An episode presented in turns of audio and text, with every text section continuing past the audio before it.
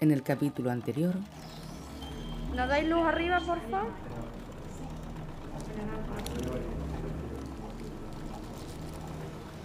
Eh, girar la mesa un Sí, poquito hacia allá. gira la mesa por ahí, anda hacia mí. girada, no, ahora vamos a... Voy. Otro, otro.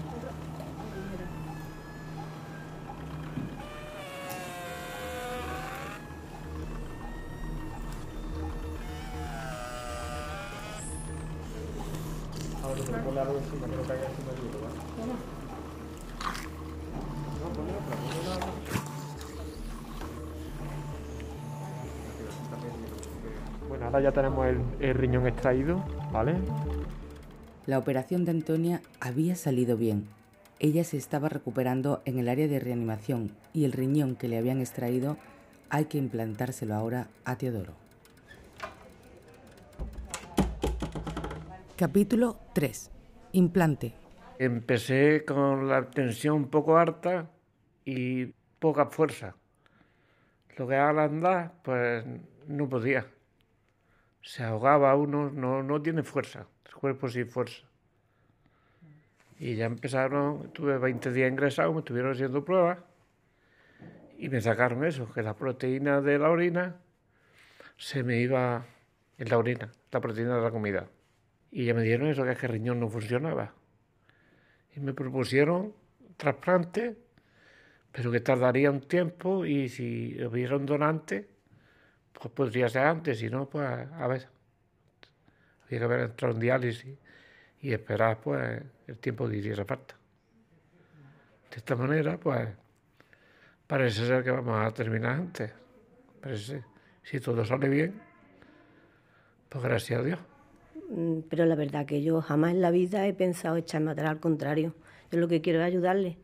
Conforme se va haciendo más trasplantes, la normalización pues se va, Juan Carlos Robles, se va realizando, es decir, de ese, coordinador de trasplantes. ese miedecillo, el temor y esas grandes precauciones que había al principio y eh, ya la práctica ha llevado consigo, bueno, que el miedo, las técnicas quirúrgicas, los cuidados postoperatorios van cambiando lógicamente porque ya todos tenemos más experiencia y eso, como se dice, la experiencia es un grado y tener experiencia pues lógicamente supone de que eres, eres, sigues siendo, sin perder la cautela y, y la prevención y todos los son los cuidados, todo va un poco, diríamos, un poquito más rápido. Nosotros tenemos la suerte de que tenemos un hospital José María Dueñas, con coordinador de trasplantes. todos los programas de trasplantes abiertos. Quizás el único que no hacemos es el trasplante de intestino, que está centralizado a nivel nacional en, en Madrid, pero tenemos, somos el único centro que hace eh, trasplante pulmonar. Compartimos el trasplante cardíaco con Sevilla.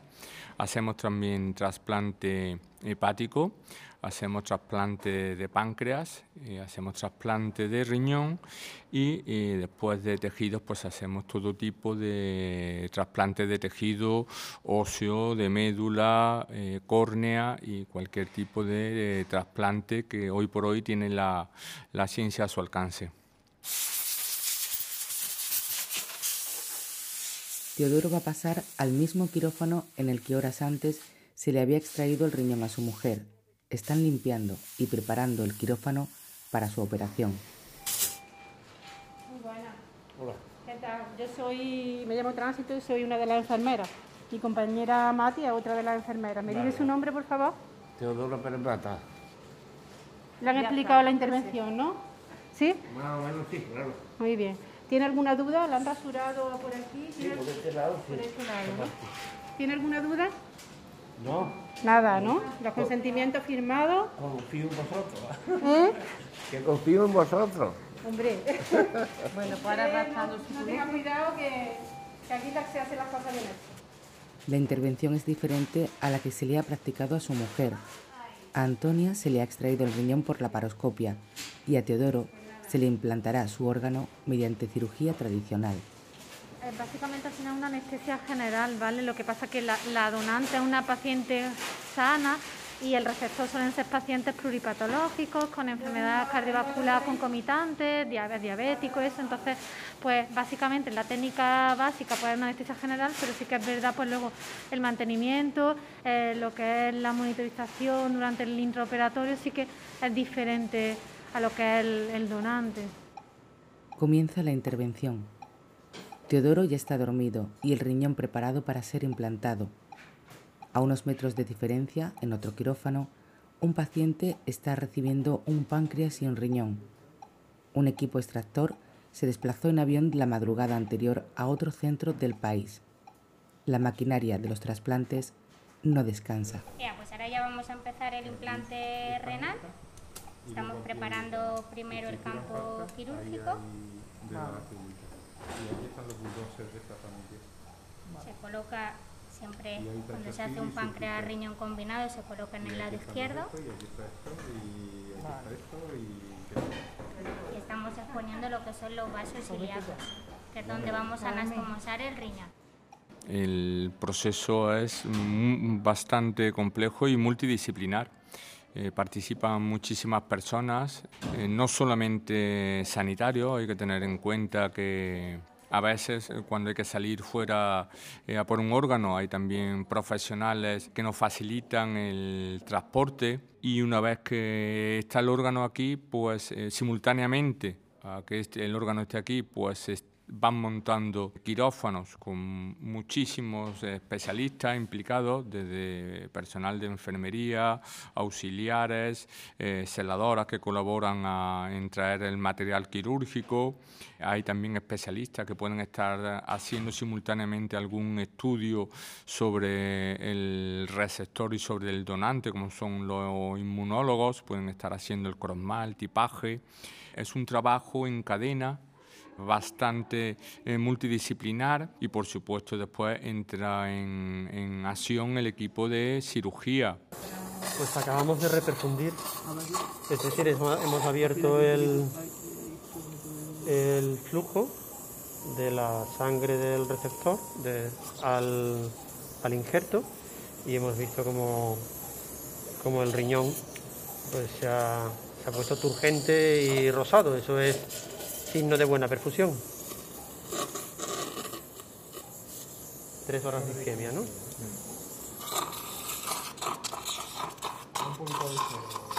Son tres horas de isquemia. Hay que tener en cuenta que un, que un donante cadáver, con toda la logística que tiene, que, tiene, que acarrea la donación de, la donación de, cadáver, pues eh, normalmente tiene una isquemia eh, de 8 a 10 horas como mínimo y cada hora de isquemia cuenta. Técnicas, experiencias, recursos son elementos fundamentales.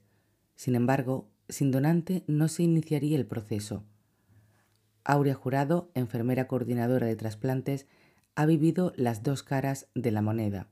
La entrevista familiar en este caso es importante, vamos, en todos los casos, pero en este caso el que vayan contando la evolución día a día si hace falta dos veces al día, si hace falta el cariño además con el que trata el personal de intensivo al, tanto al donante como a la familia es espectacular.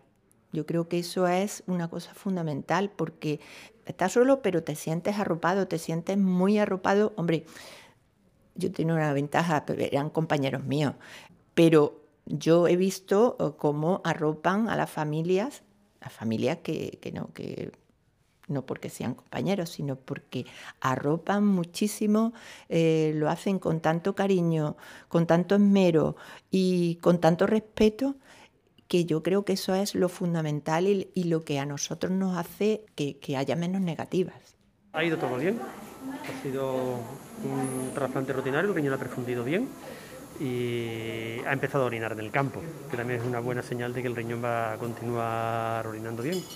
Y yo espero que, que este regalo que he recibido de su, de su mujer pues sea de verdad un regalo y le, y le arregle la vida.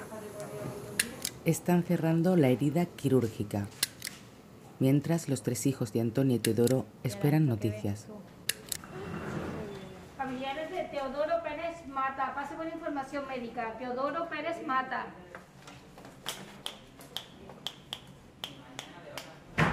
Bueno, ¿qué tal? Yo soy José Valero y la doctora Sánchez, ¿vale? Bueno, ya, ya, ya la, creo que las conocéis, ¿no? Nosotros somos los urólogos, ¿vale? Que junto al doctor Anglada pues hemos trasplantado a, Teodoro. Teodoro, que es vuestro, a todo esto. Eh, nuestro padre. De los tres, ¿no? Vale, pues ha ido bien, ¿de acuerdo? Le hemos puesto el riñón de vuestra madre, ¿no? sí. Aquí en la fosa ilíaca derecha, ¿de acuerdo? Eh, los riñones suyos él los tiene en su sitio, ¿vale? Los que él tiene, tiene en su sitio.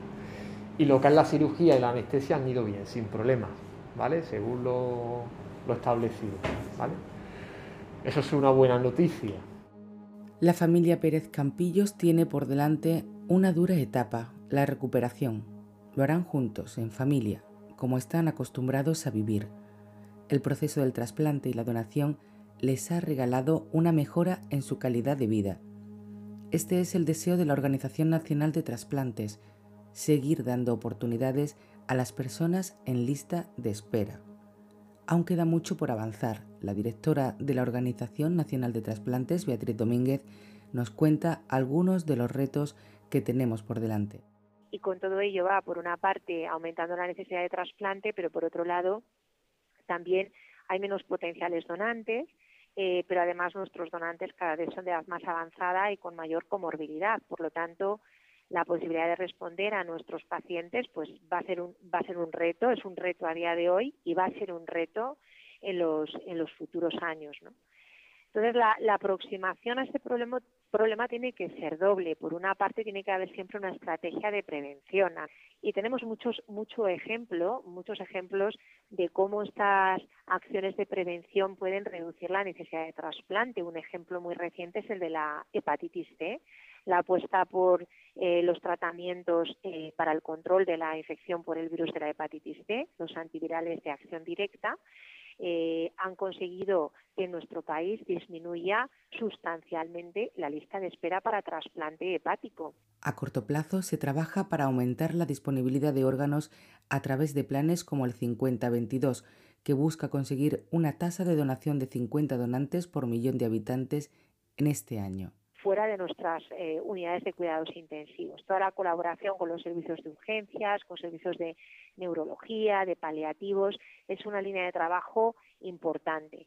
La otra es el trasplante eh, exitoso de órganos de donantes de edad avanzada o muy avanzada, eh, o la utilización de órganos o el trasplante de órganos de donantes con diferentes patologías que eh, vamos conociendo que eh, pueden no ser contraindicaciones para el trasplante. Se ha empezado a trasplantar órganos de donantes virus C positivos en receptores negativos o ahora están inmersos en el trasplante de órganos de donantes con COVID. También se trabaja en donación en asistolia, es decir, tras una parada cardiorrespiratoria y que además hemos conseguido que derive en el trasplante no solamente de los riñones, que son los órganos que más resisten la isquemia o la falta de flujo sanguíneo cuando se produce la parada cardiorrespiratoria, sino que estamos trasplantando con éxito órganos de todo tipo, hígados, páncreas, pulmones e incluso corazón. Las máquinas de preservación juegan también un papel clave. Por lo tanto, estas máquinas de preservación eh, por las que ha apostado de manera determinada el Reina Sofía, el Hospital Reina Sofía, nos abren la puerta a muchas posibilidades de recuperación adicional de órganos que a priori no considerábamos válidos para trasplante, porque nos ayudan a validarlo con certeza o incluso porque nos ayudan a recuperarlo. La inteligencia artificial, el senotrasplante y un largo etcétera de posibilidades para mejorar las oportunidades y la calidad de vida de los pacientes.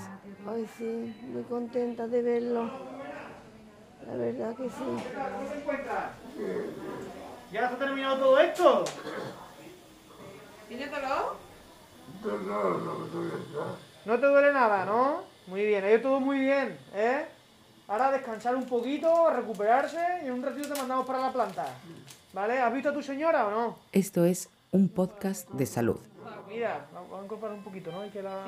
Este es el tercer episodio de la miniserie sobre donación y trasplante del Hospital Reina Sofía.